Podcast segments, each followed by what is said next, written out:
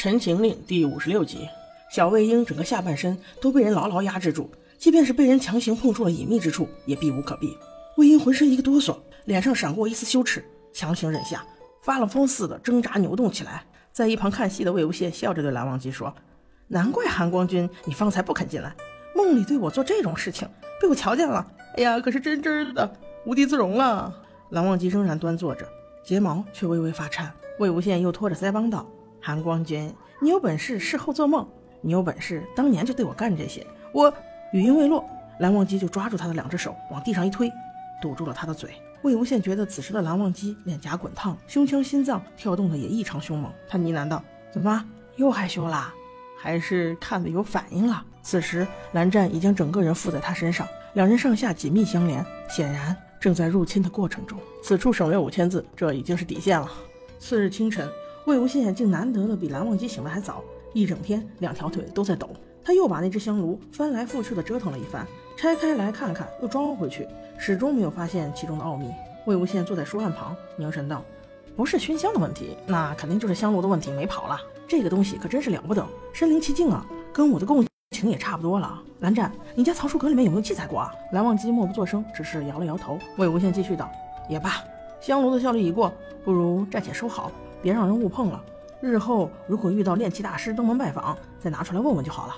哪成想，他们以为香炉的效力已过，谁知事情竟出乎意料。深夜，魏无羡同蓝忘机照例活动了一番之后，齐齐入睡。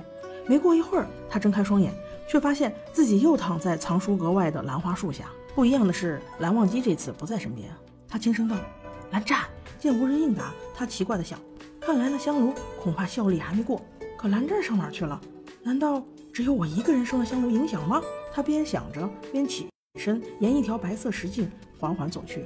他见找不到蓝忘机，便在云深不知处闲逛起来。不多时，他忽然隐约听见两个少年的低语之声。走近之后，发现其中一个人竟十分熟悉，原来是年轻时候的蓝忘机与哥哥蓝曦臣。他们在讨论兔子的何去何从，而蓝忘机手里抱着的兔子，就是魏无羡前两天送的。只听曦臣哥哥说：“哎，好吧，那万一叔父问起来……”你要同他好好解释，这些日子来，你花费到他们身上的时间略多了些。小蓝湛闻言，连忙点头道：“多谢兄长，不会影响课业的。”星辰哥哥轻拍着蓝忘机的肩膀说：“我知你不会，不过万万不可让叔父知道这是谁送你的，否则他要大发雷霆了。”蓝忘机又紧紧抱了一下小兔子，微微点了点头。魏无羡远远看着，心痒难耐，于是他等西尘哥哥走了之后，慢慢的靠近蓝忘机。小蓝湛听见身后有动静，猛地回头看清来人之后，猛地怔住了。你？魏无羡惊讶无比，奇怪道：“你看得到我？”小蓝湛凝视着他：“我自然看得到，你是魏婴，是我呀，是我呀，蓝湛，我费尽千辛万苦才回来找你的，你怎么能这样对我呢？干嘛要后退？”蓝湛警惕地后退了两步，问道：“你当真是魏婴？为何你样貌有异？”魏无羡连忙解释：“啊，那这个说来话长了。其实是这样的，我确实是魏婴，不过是七年之后的魏婴。七年之后，我发现了一个特别好玩的法宝，可以穿梭时空回来的。我正仔细研究呢，结果不小心一碰，就到这儿来了。”小蓝湛自是不信，冷声道：“如何证明？”魏无羡灵机一动道：“你想要怎么证明？关于你的事儿，我可全知道。”方才你怀里抱的兔子，还有脚边那只，不都是我送的吗？当时你收的还那么不甘心，现在你哥哥让你送人，不让你养了，你还不愿愿意了？你是不是喜欢上了呀？蓝忘机神色微变，欲言又止。呃，我我魏无羡对这样的回答已经习以为常。他突然张开双臂，想要上去抱着蓝忘机，笑眯眯地说：“你怎么啦？又害羞了？”蓝忘机见他行为诡异，如临大敌，满脸戒备，一连倒退数步。魏无羡是好久都没有见到过对他这般态度的蓝忘机，怀念的不行，假装生气道：“哎，你这是什么意思？你躲什么呀？好你个蓝湛，跟我做了十年夫妻，现在翻脸不认人啦！”此句一出，蓝忘机一张俊美的脸庞瞬间炸裂。你我十年夫妻。虽然只有六个字，但可以听出他的艰难坎坷。魏无羡貌似这才恍然大悟：“哦哦哦，对了，我忘了，你现在还不知道呢。算算这个时间，我们好像才刚认识吧？我是不是从云深不知处刚离开？没关系，我来悄悄告诉你，再过几年，我们马上就要成道侣啦。道侣？是啊，还要天天双修那种，三媒六聘，明媒正娶，我们还拜过天地呢。”蓝忘机气得胸口微微起伏，好一会儿，唇齿间才蹦出几个字：“胡说八道。”哎，你别急呀。我再多说两句，你就知道了。我不是胡说八道的。你睡觉的时候最喜欢紧紧搂着我，而且还一定要把我抱着，抱在身上，不然就睡不着的。你每次亲我的时候都要亲好长时间，结束的时候还喜欢轻轻咬我一下。哦，对了，你还最喜欢在我身上咬呢。蓝忘机听到这些，他恨不得捂着自己的耳朵，真是胡说八道。说着，还一掌打了过来。这时的魏无羡功夫可比小蓝忘机高好几个段儿。他轻盈的闪过这一巴掌后，又说：“又是胡说八道，你换个词儿不行吗？况且你怎么知道我在胡说八道啊？难道你不是这样的吗？”蓝忘机一字一句的道：“我又又没亲过，我我如何知道那个的时候喜欢怎么样？”魏无羡想了想，也对你这个年纪没亲过呢，自然是不知道亲人到底是喜欢怎么样的啦。要不然咱们现在试试。蓝忘机此时被他气得连叫人过来捉拿这个可疑之人都忘了，连连出手直取他脉门。可是他不但被魏无羡轻松躲过，而且魏无羡还趁机在蓝湛脸颊上偷亲了一下。蓝忘机正在原地，久久回不过神来，整个人都呆滞了。魏无羡就这么笑着，竟从梦中把自己给笑醒了，直接从榻上摔了下来。《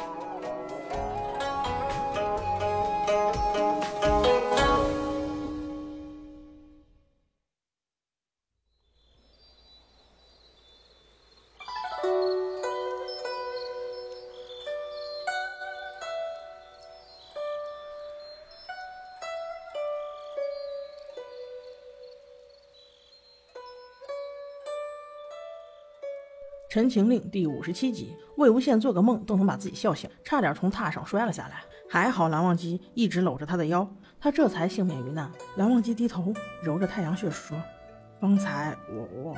魏无羡接着道：“方才你是不是做了一个梦？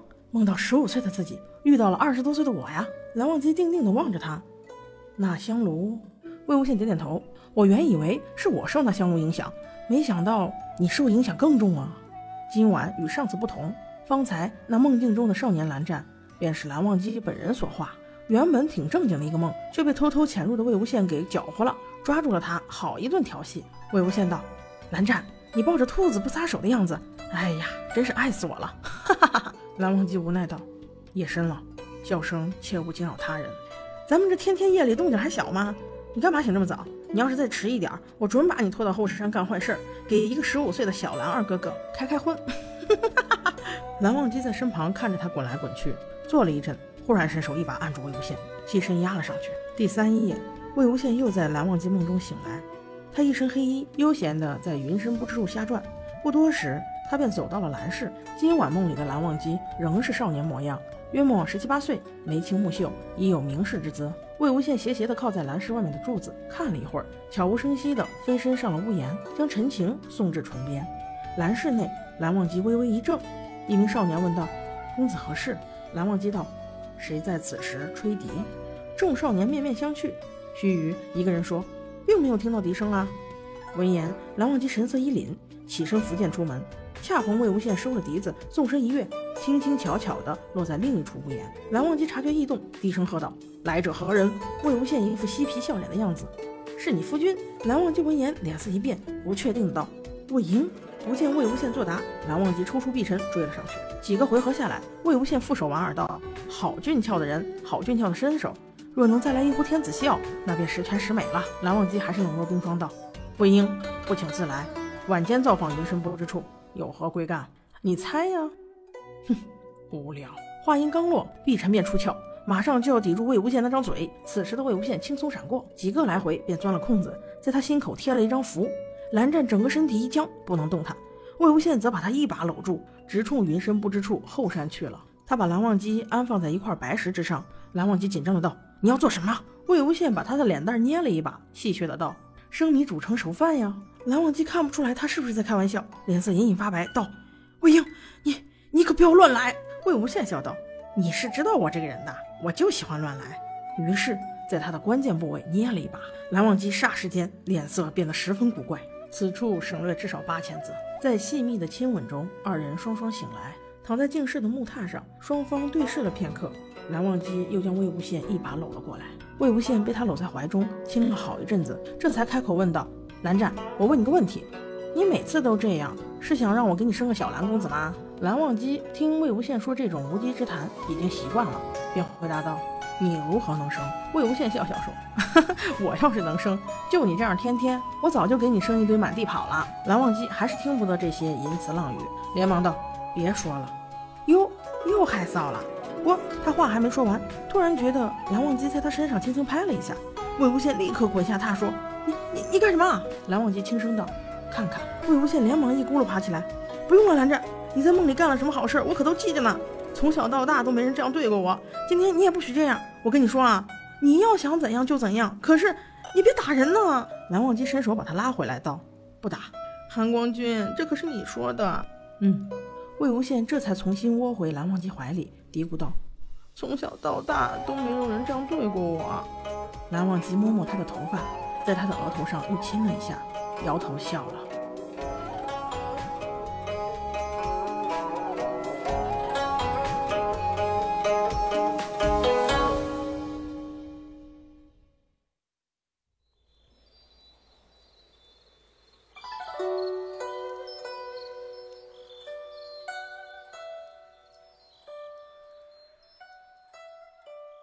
陈情令》第五十八集，薛洋在街上走着，无所事事，在一个小摊上吃一碗米酒汤圆。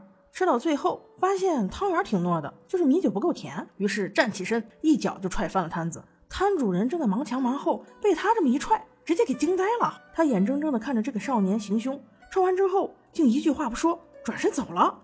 好一阵才反应过来，追上去骂道：“你你你你干什么？”薛洋轻蔑地答：“砸摊喽。”这个摊子老板气个半死。你你有病吧？你疯了吗？薛洋还是那一副屌样子，引得那摊主人指着他鼻子骂道：“你个小王八蛋，吃了老子的东西还不给钱，你还敢砸老子的摊儿？老子我不……”话还没说完，一眼瞥见薛洋手指微微一动，腰间佩剑立刻出鞘，剑光森森。他用降灾的剑锋拍了拍那个摊主的脸，动作轻柔的、甜腻腻的说道：“哈哈，那汤圆好吃，下次啊多放点糖。”转身说完，邪魅笑着，大摇大摆的继续走了。那摊主惊恐交加，敢怒不敢言，愣愣的看着他走了好远，这叫一个憋屈。突然爆出一声怒吼：“光天化日啊，无缘无故，你凭什么呀？你凭什么？”薛洋却头也不回，摆摆手：“不凭什么呀？这世上很多事情本来就是无来由的。嗯，这叫做飞来横祸。再见。”他脚步轻快的走出了几条街。过了一阵儿，身后上来一个人，负手而行，不疾不徐地跟上了他的步伐。原来是金光瑶。他看着薛洋道：“我不过是转了个身，你说你就给我搅出这么一通事儿来。本来就是付一碗汤圆钱的事儿，现在我连人家锅碗瓢盆、桌子板凳都得赔。”薛洋却道：“你差那几个钱呢？那倒不差。那你叹什么气啊？”金光瑶耐心地说道：“我觉得你吧，应该也不差这几个钱，为什么不能偶尔试着做一次正常的客人呢？”薛洋还是那副屌不甩的样子。我在夔州想要什么东西都不用钱来买，就像是这样，他顺手就拿了人家一串糖葫芦。那小贩儿头一次看见这么厚颜无耻之人，目瞪口呆。薛洋边大嚼着边道：“再说了，那掀人家一个小摊子，不是也让你给摆平了？”金光瑶只得摇摇头，笑道：“哎，你这个小流氓，想掀那就随便你吧。只是一点。”别穿着我们的金星雪乱袍，顺便再蒙好你的脸，别让我难做。薛洋此时斜眼看了一下金光瑶，发现她的额角有一片小小的淤青。哎，你这是怎么搞的？金光瑶略略扶了一下帽子，一言难尽呢。聂明觉打的，哼，你觉得呢？如果是他动手，我现在还能站到这儿跟你说话啊？薛洋听了倒是点点头，深以为然。二人出了兰陵城，来到荒野的一片奇异建筑。这片建筑并不华美。进入高高的围墙，就是一排黑森森的长屋。长屋之前是一片广场，用极胸高的铁栅栏围起，栅栏上沾满了红红黄黄的符咒。广场中间是一些稀奇古怪的兵器，还有一些缓缓穿行着，但是衣衫褴褛的人。这些所谓的人，全都肤色铁青，目光空洞，漫无目的的在空地上走来走去，时不时撞上对方，嘴里还发出漏风似的咳咳怪声，脸尸长。原来当年金光善想拿阴虎符的事儿，想得抓心挠肝。几番敲打之后，奈何魏无羡这人软硬都不吃，给他碰了不少钉子。他心想着，就你能做出来，别人都不行吗？我就不信天底下只有你一个魏婴有这能耐，终有一天肯定叫你被人超越，看你还能怎么狂妄。于是金光善大肆招揽那些模仿魏无羡修鬼道之人，砸了大把的金钱和物资在这群人身上，命令他们一定要研究出来阴虎符的构造方法。结果有成者却寥寥无几，而走得最远的竟然是金光瑶手下年纪最小的薛洋。金光善大喜过望，将之列为客卿，给了他非常大的权利和自由。这样，在仙都的批准下，二人更是肆无忌惮的瞎折腾起来。二人回到炼尸场之后，薛洋请他喝茶，金光瑶只笑笑不喝。他说：“你这秘制茶，我可不敢喝。”就这样，他们一边聊着闲天，一边看着走尸在打来打去。金光瑶道：“不错不错，比上次好多了呢。”薛洋却说：“哼，这要比温宁那是差远了，这就连魏无羡手下的普通走尸都打不过。”金光瑶笑道：“你何必要这么着急呢？我都不急，慢慢来。有什么需要，告诉我就对了。”哦，你看看这个。他从袖中取出一样东西给了薛洋，薛洋立刻翻身坐了起来。这是魏无羡的手稿。嗯，不错。薛洋兴奋地把它收了起来，如获至宝。金光瑶倒是不忘浇他一盆冷水。这个不全，你自己看着办吧。薛洋倒觉得没什么，但是他有些贪心的道：“那笛子呢？你能把陈情搞来不？这个可能不行。江婉银拿走了。哼，他不是恨魏无羡吗？要陈情干嘛？哦，对了。”你不是有魏无羡那把随便的剑吗？你就用这个剑跟江婉莹换换，怎么样？反正他也封剑了，拔不出来，你留着也没用嘛。金光瑶还是耐心的道：“薛公子真是好会强人所难，你以为我没试过吗？凡事哪有那么简单？那江婉莹如今已经魔怔了，他还觉得魏无羡没死呢。如果魏无羡回来，也许不会拿走他自己的剑，但是一定会去取陈情的，所以他肯定不会交出陈情啊。我要是再多说两句。”他估计就要跟我翻脸了。薛洋哼哼的笑道：“哈哈，疯狗。”这时，两名兰陵军士的门生拖上来一名披头散发的修士。金光瑶道：“你不是要重新炼尸吗？正好给你送些材料来。”嗯，这什么人？我能送到你这里，当然是罪人。闻言，那名修士奋力一扑，竟带着一口血吐出了堵在他嘴里的布团。金光瑶，你这个罪大恶极、猪狗不如的狗贼，你有脸说我是罪人？我究竟犯了什么罪？薛洋奇怪道：“这怎么回事？”金光瑶正准备把那人嘴再堵上，薛洋却道：“哎，别急啊，堵什么堵？说来听听，他是什么罪大恶极、猪狗不如了？他废得跟条狗似的，听不明白在说些什么。”金光瑶略带责备的口吻说：“何素公子也算得上是一个名士了，你称呼他怎能如此失礼呢？”那名修士冷笑道：“ 我已落入你手中。”任你鱼肉，你还装什么模，做什么样？金光瑶和颜悦色，哎，您不用这样看着我，我一时无可奈何呀。推举仙都乃是大势所趋，何苦煽风点火呢？四处引战，我已经再三告诫了，您却执意不听。事到如今，无法挽回啊，我心中也是遗憾伤透呢。何素公子道：“何为大势所趋？何为煽风点火？”金光瑶要设立仙都之位，无非也是想要效仿岐山温氏一家独大罢了。你道世人都愚昧不清吗？你如此陷害我，不过是因为我说实话罢了。等到你们当真得逞之时，玄门百家都会看着你兰陵金氏的真面目。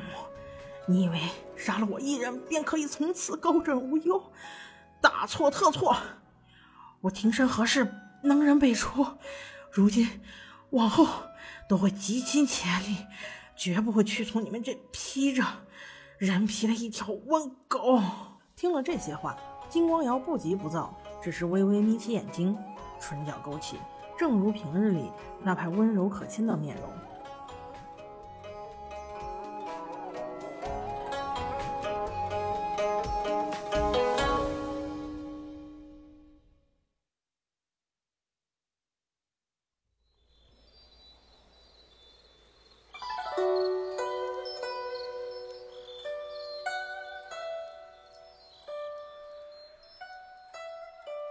陈情令》第五十九集，金光瑶一副极其可亲的面容，但是她却做了一件极其恶劣的事。她将何家上下六七十口人全部拖了进来，一名少女和一名少年被五花大绑跪在地上，他们冲着何素凄惨地喊道：“哥！”何素惊呆了，面色苍白如纸。金光瑶，你这是干什么？你杀我一人即可，为何累计我全族？金光瑶还是那副笑眯眯的样子。您方才不是提醒了我吗？杀你一人也不会从此高枕无忧啊！我左思右想，还不如斩草除根。何素怒道：“你无缘无故杀我一族，你当真不怕千夫所指吗？不怕赤峰尊知道了会拿你如何？”金光瑶听到聂明珏的名字，眉头一挑，薛洋几乎要笑翻过去。金光瑶瞥了他一眼，心平气和道：“话可不能这么说。你何氏一族犯上作乱，举一族之力暗杀我金宗主，被当场拿住，这怎么能叫无缘无故呢？”那旁边小姑娘却喊道：“哥，他撒谎，我们没有啊，我们没有啊！”何素听到妹妹呼喊，皱眉道：“真是一派胡言！睁大你的狗眼看看清楚，这里还有九岁的孩子，还有连路都走不动的老人。”怎么可能犯上作乱？他们好端端的杀你爹干什么？金光瑶听了一会儿，倒是有点不耐烦了，不愿与他多说，便吩咐堵上他的嘴，带走带走。全部都是诬陷，想些理由也是烦的不行了。何素知道必死无疑，满面绝望的咬了咬牙，咆哮道：“金光瑶，你终究会遭到报应的，你爹早晚都会烂死在娼妓堆里，你这娼妓之子！”也别想有好下场。薛洋听到这一番话，笑得津津有味，但还是以迅雷不及掩耳之势割掉了何素的舌头，然后把所有的人都一起关了起来。金光瑶道：“你不杀了他们，关活的？”薛洋回头一牵嘴角笑道：“ 哼，魏无羡没有用活人练过，我倒想试试。”干完手中的活，薛洋幸灾乐祸地问瑶妹：“你那满头的包是怎么回事啊？”金光瑶扶了扶帽子道：“哎，说了一言难尽呢。”原来，自从金子轩死后，金光善和夫人之间再没有了调和剂，于是两人之间的关系越来越差。金光善的所有事务都由金光瑶来打理，自己整日却泡在娼妓堆里，乐此不疲。金夫人一口气堵得上不来，就找金光瑶一顿打骂。正所谓一言难尽呐，有苦说不出。边说着，边带着薛洋要去接他父亲。二人走至房门外，却听到金光善正在与一女子调笑：“姑娘家的，弄弄花草，泼泼香粉，把自己弄得漂漂亮亮的，不就够了？”写什么字，怪扫兴的。不一会儿，那女子却说：“哟，可我听说了，当年在云梦还有位烟花才女，却是诗词歌赋样样出名。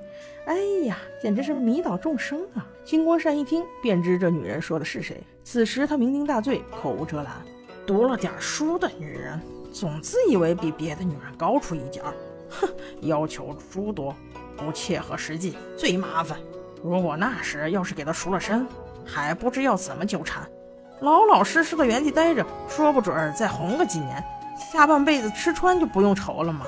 做什么非要生个儿子？娼妓之子，做什么指望？这话却一字不差的全部落入金光瑶的耳里，真是说者无意，听者有心呐。金光山，你离死期不远了。金光瑶做了好一阵子表情管理之后，耐着性子跟薛洋平静地说：“你有空帮我去云梦一趟吧。”清理一个地方，做干净点。薛洋说：“常言道，我薛洋出手，鸡犬不留。你对我下手干不干净？是不是有什么误解？”金光瑶只瞥他一眼，便又不再说话了。夜已深，二人来到云梦街道上，又一次看见白天被薛洋欺负的那个小摊贩。薛洋上去一脚，再一次把人家摊子踹翻。那摊主莫名其妙，又惊又怕：“怎怎怎怎么又是你啊？这是为什么呢？”薛洋笑道：“哈哈，不是告诉你了吗？不为什么。”正准备再踹一脚，忽的觉得手背一疼，原来是宋道长用拂尘阻止了他。宋兰正欲收拾了薛洋，没想到金光瑶却挡在其面前，看我薄面，请宋子琛道长暂且住手。宋兰疑惑的道：“敛方尊。”金光瑶道：“正是不才。”宋子琛皱眉道：“敛方尊为何要袒护这蛮横之辈？”金光瑶摇头苦笑道：“宋道长有所不知，这乃是我兰陵金氏的一位客卿啊。”宋兰道：“既是客卿。”为何还要做这等不入流之事？金光瑶咳了一声，宋道长，他脾气古怪，年纪又小，烦请您还是不要跟他计较了。正在此时，一个清亮温柔的声音传来，倒的确是年纪尚轻啊。来人一身白衣，身长玉立，剑穗飘飘，缓步而来。金光瑶连忙施礼道：“小星辰道长。”小星辰道长莞尔回礼道：“数月一别，不想敛方尊还不曾忘却在下。”金光瑶道。小星辰道长双华一动，震惊天下。我若是不记得，那才奇怪了吧？小星辰微微一笑，脸方尊过誉了。不过这薛洋即便是年纪尚轻，就位列金陵台客卿之位，还需得克玉律己才好。毕竟兰陵金氏乃是名门世家，各方面自当做出表率，那是自然，那是自然。金光瑶连连点头回答道。此刻，薛洋呵呵笑了一声。小星辰听到，却也不怒，沉吟道：“再来，我观着少年举手出招间，颇为狠毒。”话还没说完，薛洋便哈哈笑道：“说我年纪尚轻，哼，你又比我大几岁？说我狠毒，是谁二话不说就先上来甩我一记拂尘？”你二位教训起人来，哼，倒也滑稽。金光瑶闻言，一脸哭笑不得，对二位名士言道：“二位道长，这个这……”小星辰忍俊不禁，当真是。金光瑶作揖又道：“二位道长，今日不好意思了，看我薄面，莫要见怪啊。”宋子琛只得摇了摇头。小星辰拍拍他说：“子琛，走吧。”说罢，二人便拂袖离开了。薛洋咬着牙骂了一句，金光瑶却道：“他们也没怎么你，你何必如此愤怒？”哼。我最恶心这种假清高，偏偏还自以为是。那个小星辰分明也大不了我几岁，一副爱管闲事的样子，看了就讨厌，还教训我。还有那个姓宋的，不过被我打中一掌，他什么眼神啊？总有一天我要挖了他的双眼，击碎他的心脏，我看他还怎么管。金光瑶连忙解释道：“这你就误会了，人家宋道长微有洁癖，不喜与旁人触碰的，他并非针对你。这两个臭道士到底什么人呢？”闹了半天，你竟然还不认识他们？他们可是线下风头正劲的两位啊！明月清风小星辰，傲雪凌霜宋子琛，没听过吗？没听过。哎，没听过也罢，不要惹他们就行。为什么呀？常言道，宁可得罪小人，不可得罪君子啊！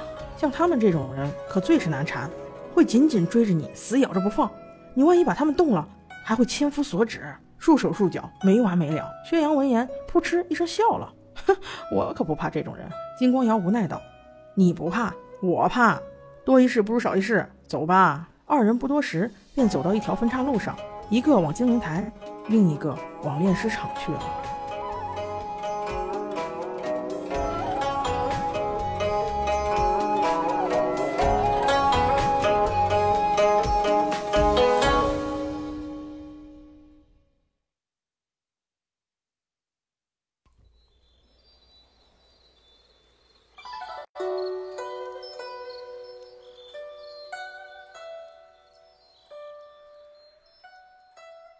陈情令》第六十节，亥时早已过了很久，人还没有回来。桌上的纸灯未灭，蓝忘机盯着那朦胧的光晕，双眼一眨不眨。半晌，他起身走到净室门口，打开了木门，伫立片刻，他似乎正要迈出门去。这时，身后传来咕咚一声诡异动静。蓝忘机猛地转身，只见窗子不知什么时候开了，窗户还在夜风中微微开合，榻上的薄被凸起了一团异样的大包。似乎有个什么东西破窗而入，滚了进来，正蜷缩在里面，悉悉索索。无语片刻，蓝忘机轻轻关上了门，回到屋中，途中吹熄了灯，关窗上榻。他躺在那团巨大的凸起旁边，默默地拉了另一条被子，闭上眼。没过一会儿，忽然一个冷冰冰的大东西钻进了他的被子。这个冷冰冰的大东西一扭一扭地拱在他身上，贴着他的胸口，欢快地叫道：“蓝湛，我回来了，快欢迎我！”蓝忘机反手抱住他，你怎么这么冷？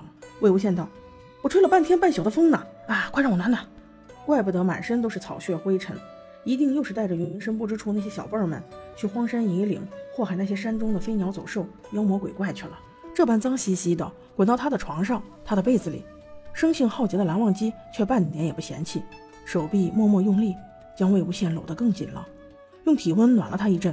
蓝湛道：“至少把靴子脱了。”好呀，魏无羡两脚一蹬，靴子便掉了，再次缩进被子里去冰蓝忘机。蓝忘机淡淡道：“别乱动。”魏无羡道：“我这都上了你的床了，你还想让我别乱动？”叔父回来了。蓝启人所居之地离蓝忘机的净室不远，他本就不喜魏无羡，若是闹出什么不成体统的动静，只怕第二天又要冲魏无羡大发雷霆了。魏无羡用膝盖顶着蓝忘机，暧昧又恶意的顶了两下，干脆利落的用行动表示了他的态度。沉默片刻。蓝忘机猛地翻身，将魏无羡压在身下。他的动作太大，用力太猛，两人在木榻上撞出了“咚”的一声。哎，慢点，慢点，慢点，慢点儿！蓝忘机把魏无羡死死地按在榻上，势如破竹，一鼓作气地把动作全部做完，这才静止不动。魏无羡吸了两口气，甩了甩头，有些不敢乱动，只是转了转眼珠，难受的扭起腰来。可是蓝忘机立刻就察觉了他的意图，扣住他的腰，立刻又填了回去。啊，韩光君！魏无羡叫了一声，蓝忘机隐忍了一阵：“你自找的。”蓝忘机说了四个字之后，便又动了起来。魏无羡被他牢牢压在身下，蜷着双腿，黑发散落，面色潮红。随着他的动作，有意无意的一声两声不断叫着。蓝忘机终究无法任由他这样叫下去，强忍着低声道：“你，你小声点儿。”岂料这句话又惹得魏无羡摸摸他的脸，更加难以自持，在他耳边又一次小声说道：“二哥哥，不想听我叫吗？”蓝忘机无语啊。蓝忘机这副说实话难以启齿，说假话又不愿意违心的模样。看到魏无羡整个人都被这难以言喻的快感充斥得满满的，恨不得把蓝忘机一口吞了才好。魏无羡戏谑的道：“怕我的声音被别人听见，那还不简单？你禁言我呀！”话音未落，蓝忘机俯下身堵住了他的嘴唇。此处道友们自行脑补，省略两千字。蓝忘机无奈摇摇头，低声道：“放了我，你要沐浴。”魏无羡已经有点困了，迷迷糊糊道：“不洗了，明天再洗吧，今天累死了。”蓝忘机在他额头上亲了一下，沐浴。当心身体不适，蓝忘机下榻，捡起刚才的被子，把魏无羡裹得严严实实，然后披上自己的衣服，迅速穿戴整齐，出门打水去了。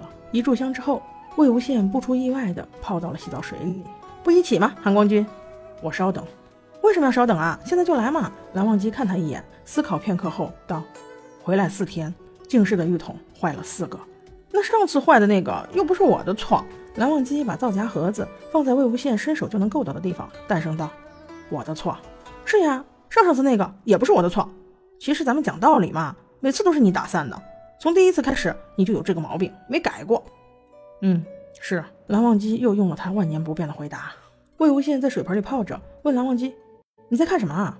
蓝忘机道：“夜猎笔记，小朋友们写的吗？笔记这些东西不应该归你批改吧？我记得是你叔父管的。”蓝忘机道：“叔父无暇，偶尔为之。”哦，你叔父。当年批改作业，少则也有近千字，我都不知道他哪来那么多时间。你的批语可是真少啊。嗯，不好吗？好，精简明了啊。蓝忘机批改的绝非偷工减料，只是不做赘述罢了。魏无羡还在水里头，觉得无聊，便也拿了一张作业看了起来。他边看边笑，哈哈哈，这是谁写的呀？好多错字，我一看就知道是景怡写的。你给他一个乙吧。蓝忘机闻言道。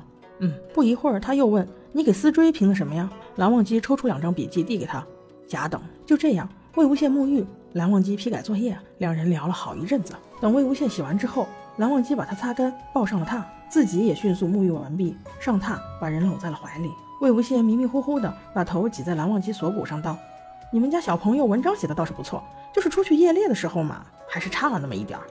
嗯，不过没有关系的，这一点儿我会在云深不知处的时候帮他们恶补起来。”嗯，明天我继续带他们倒山魈去。那独腿山魈力大无比，浑身黑毛，食人如啃菜瓜。蓝忘机唇角微微一动，今日也是去秦山鞘。是啊，所以我说他们还有的练呢。这个还是个独腿的，独腿的都跑不过，今后再遇到个四腿的蜥蜴、八腿的蜘蛛，那可怎么办呀？直接躺着等死算了。哦哦，对了，韩光君，我没钱了，你再赏点呗。蓝忘机道：持玉牌去之即可。魏无羡说着话，便自己不停地打瞌睡，说着说着便睡着了。过了半晌，蓝忘机在魏无羡额头上轻轻吻了一下，小声道：“魏无音，明天见。”《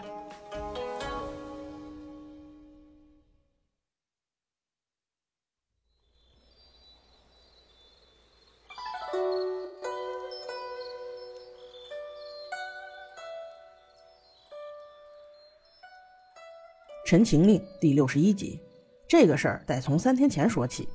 那天晚上，秦公子应酬完回家，一身酒气，正准备去歇息，突然听见有人拍门。他让家仆去看看是谁这么晚了敲门这么用力。没想到家仆刚去，还没有来得及询问，那人就像疯了一样，狂性大发，不停地撞起门来。这番动静太大，不一会儿院子里就聚满了人，面面相觑，不知道该怎么办。终于，秦公子披上衣服，拎了一把剑出来，铮的一声拔剑出鞘，喝道：“什么人？”当时那利爪声更大了，秦公子不由得心惊，指着一个家仆道：“你爬上去，往外看看，到底是怎么回事？”那家仆不敢违抗，磨磨蹭蹭地爬了上去，只是探头看了一眼，就咚的一声，大头朝下栽倒了。秦公子对着蓝忘机说：“我们家家仆说，门外敲门的是个穿寿衣的怪物，披头散发，浑身血污，不是活人。听了这些话，魏无羡和蓝忘机对视一眼，思追则问道：“秦公子，没有更详细的形容了吗？”秦公子打量了思追一下，心想：这位虽然年轻，但一举一动颇有风采，不敢怠慢。于是他说：“没有啦，那蠢仆胆小，看了一眼就吓昏了。我掐了半天人中才把他掐醒，还指望他能看清楚什么？”此时魏无羡问道：“哎，那你容我问一句。”秦公子道：“请问，秦公子啊，当时你只让别人看，你自己没看吗？”“没有。”“那可惜了。”“这有什么可惜？依你所言，这找上你家门的可能是个凶尸啊！这凶尸上门，十之八九是冲着某人来的。你若是看看，说不定啊，能发现老熟人呢。”秦公子蹙眉道：“也许我就是那十之一二吧。况且，即便是冲某人来的，这人也不一定是我吧？”魏无羡点点头：“哼，好啊。”秦公子接着说道。那怪物一直抓门，等我清晨出去看时，我家大门已经面目全非了。魏无羡和蓝忘机到门口看了一圈，思追也跟去观察。只见秦府大门确实有很多凄厉的抓痕，果然面目全非，并且看起来这些抓痕绝不是活人留下的。秦公子见状，问蓝忘机有没有辟邪之物可以供他使用。魏无羡却说根本用不着。思追也觉得很奇怪，但是并未多言。秦公子疑惑地反问：“啊，用不着？”魏无羡解释道：“确实用不着。”所谓屋宅，它除了遮风避雨以外，宅门就是一道天然屏障，不仅能挡人，肯定也能挡非人嘛。你既是此宅镇主，那么只要你不开口，他们肯定就不能入侵。再说了，照这大门上残留的痕迹，这也不是一个百年难得一见的凶神恶鬼，一层门足以抵御了。秦公子半信半疑，当真这么厉害？蓝忘机道：“当真。”魏无羡又一脚踩在门槛上，那当然，而且门槛也是一道屏障，就算他能敲开门。你这门槛他也蹦不过来的。秦公子还是不放心，说钱不是问题，还是给点护身符之类的吧。蓝湛略一思索，你换个新门栓。秦公子一脸的不可置信，貌似自己是被敷衍了。魏无羡见状道：“换不换在你，秦公子你自己看着办吧。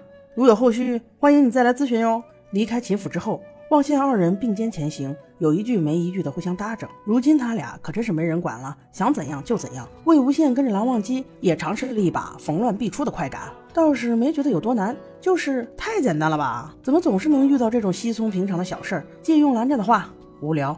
不过因为是和蓝忘机一道，所以倒也轻松惬意。思追牵着小苹果在后面默默跟着，想了一会儿，还是忍不住道：“韩光君，魏前辈。”那秦公子家就这么放着不管了吗？蓝忘机适时的道：“不打紧。”思追继续问道：“我们一张符都不给，真的不会有事吗？”魏无羡却接过话来：“呵呵，当然会有事了，你没看出来吗？那秦公子可在说谎。”思追疑惑道：“嗯，魏前辈是如何看出来的？”哼，我只见了秦公子一面，一看就知道他十之八九是这么一个人。蓝忘机补充道：“性顽且冷酷。”嗯，差不多吧。还是我的好蓝湛总结的精妙。自追继续问道：“那秦公子一口咬定他自己一眼没看呀？”魏无羡道：“那不就更奇怪了吗？他大户人家，他就是胆子再小，他好奇偷偷看一眼也应该是正常吧？非说没看，嗯，此地无银三百两啊。”蓝湛只是点头不说话。而且那凶尸抓痕看着吓人，邪气和血气却不重，他能找上门来，绝不是来杀人报仇的，这点我可以确信。所以到底是怎么回事？还得再看看。思追紧跟着说：“那既然如此，魏前辈为何不直接将那凶尸招来一问便知？”魏无羡理直气壮地说：“不招，画一面招阴旗，不要血吗？我体弱。”思追立马补上：“魏前辈可以用我的血的。”魏无羡噗的一声笑了：“思追呀，哎，这个问题其实可以这样想：我这次带你下来是历练的，对吧？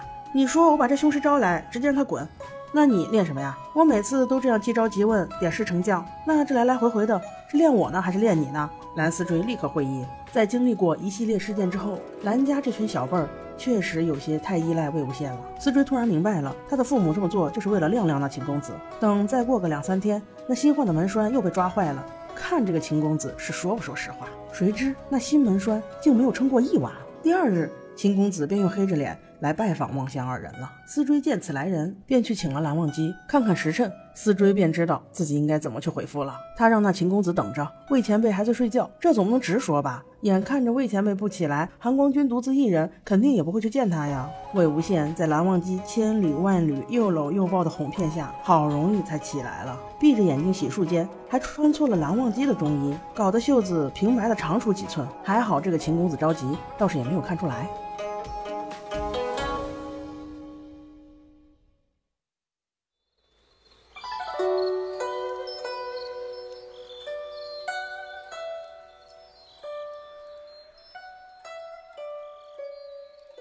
陈情令第六十二集，秦府大门紧闭，秦公子边敲着自家的门边说：“昨日承蒙二位仙师指点，我稍稍放下心来，但还是无心睡眠，读了一晚上的书，一直留神着这外面的动静。很快就有一名家仆过来迎三人入门。魏无羡刚下台阶，便微微一怔，因为他看到了大片大片的带血的脚印散布在庭院中。秦公子连忙解释道：“昨天那个东西又来了。”吵了半天，还是不停的抓门。突然，咔哧一声，门栓就被他抓断了。他从木门中窥视到，那东西果然如仙师所说，全身僵硬，怎么跳也跳不进来。于是他就有点放心了。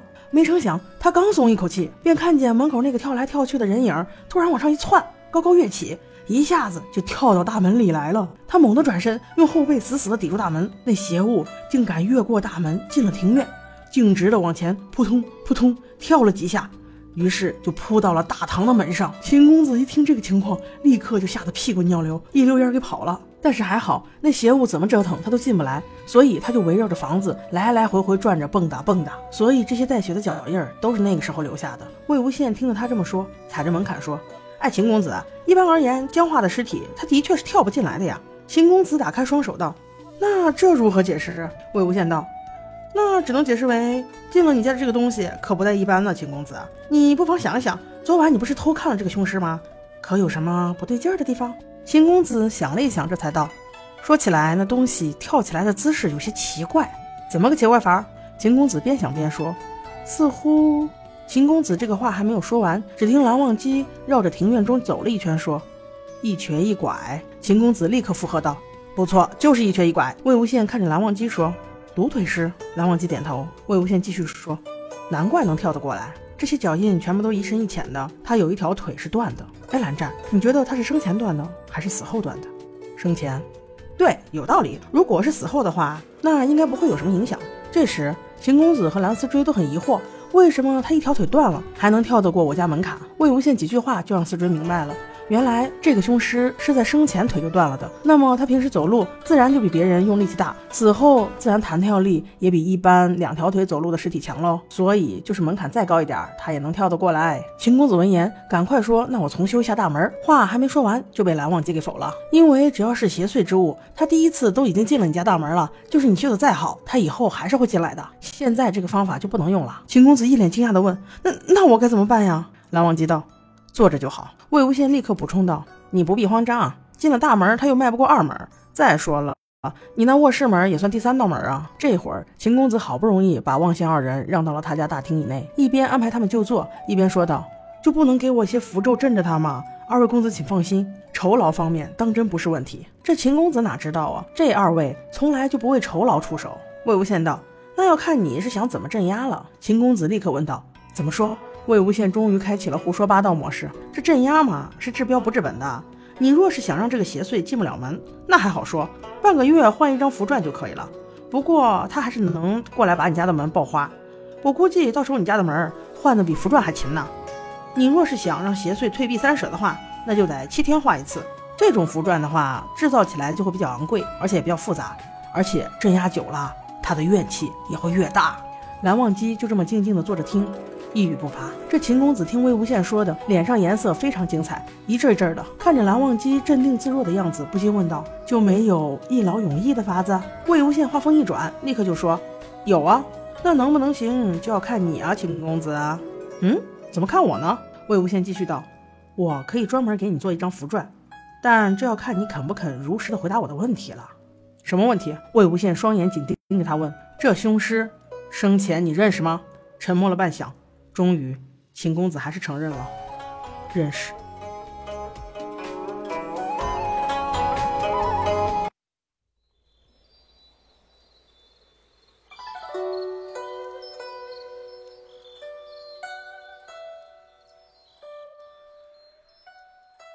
陈情令》第六十三集。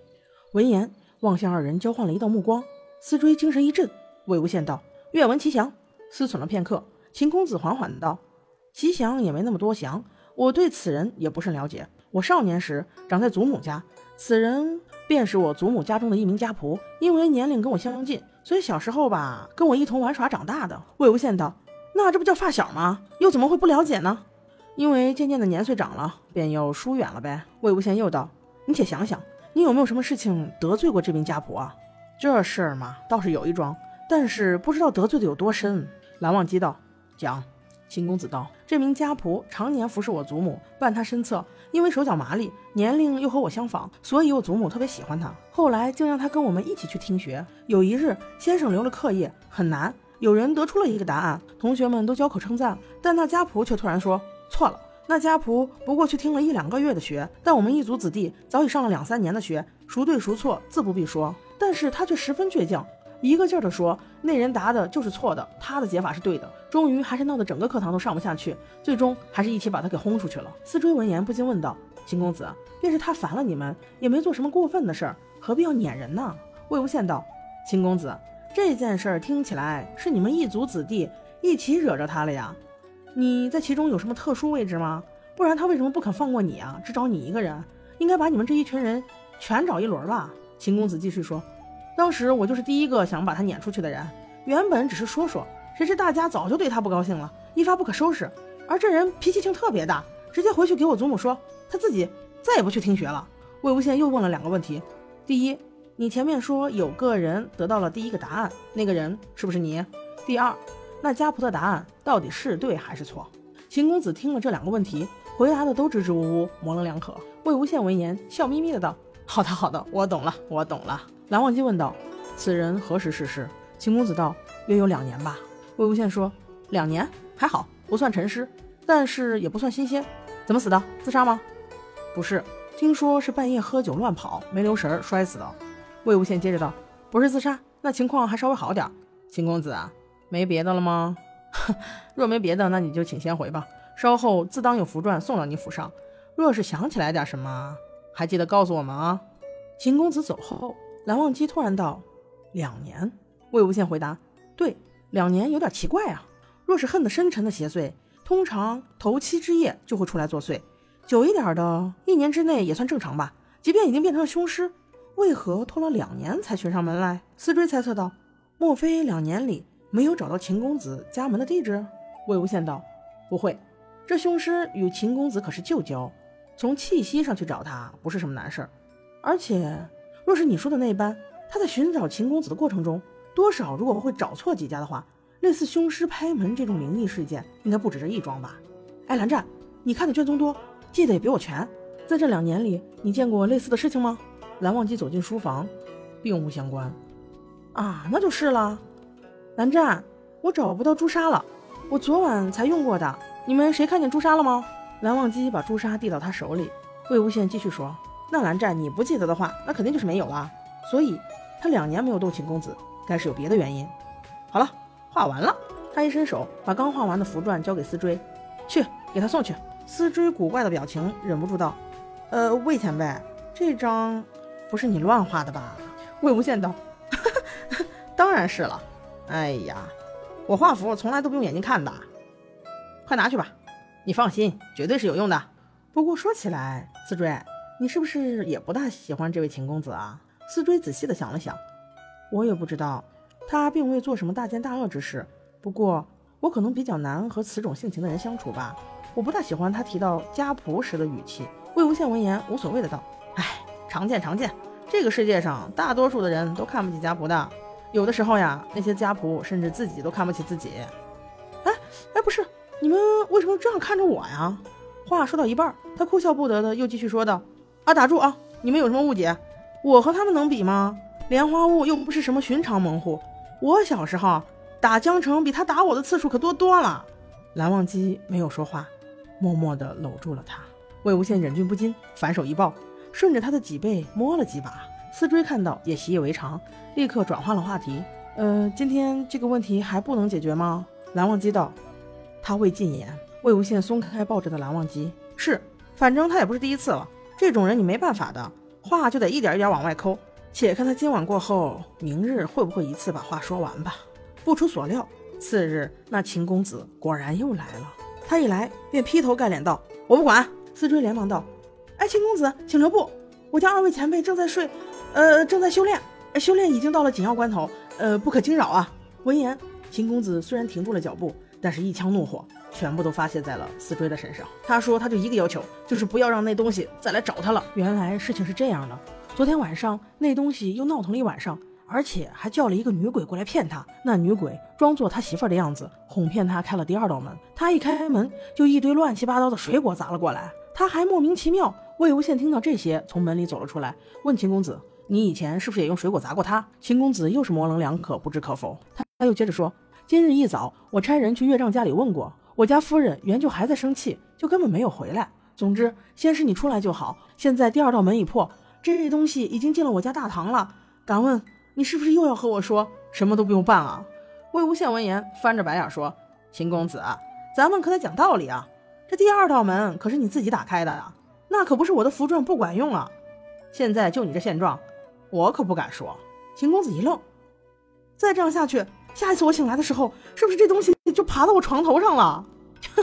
哎呀，你要是想睡得安稳的话，秦公子，你得赶紧想想，到底还有什么事儿忘了说吧。这一次千万可不要有所保留啊！须知今晚，不是我吓你，他就到你卧房的门口了。迫于无奈。秦公子又说了一件事儿，原来他祖母死后，有一块家传宝玉。那家仆看到，不管是思念祖母也好，还是有觊觎之心，他向我借来看看，我便给了他。没想到没过几日，那玉却丢了。我原以为是他偷的，于是便叫人便蓝忘机自始至终都面色冷淡。但说无妨，秦公子道：“ 呃，但呃呃，现在想来吧，就是呃把他打了一顿。”魏无羡道。哎，等等，秦公子，性命攸关之事，不可含糊其辞。这个打到底打的有多重？那差别也可是很大的。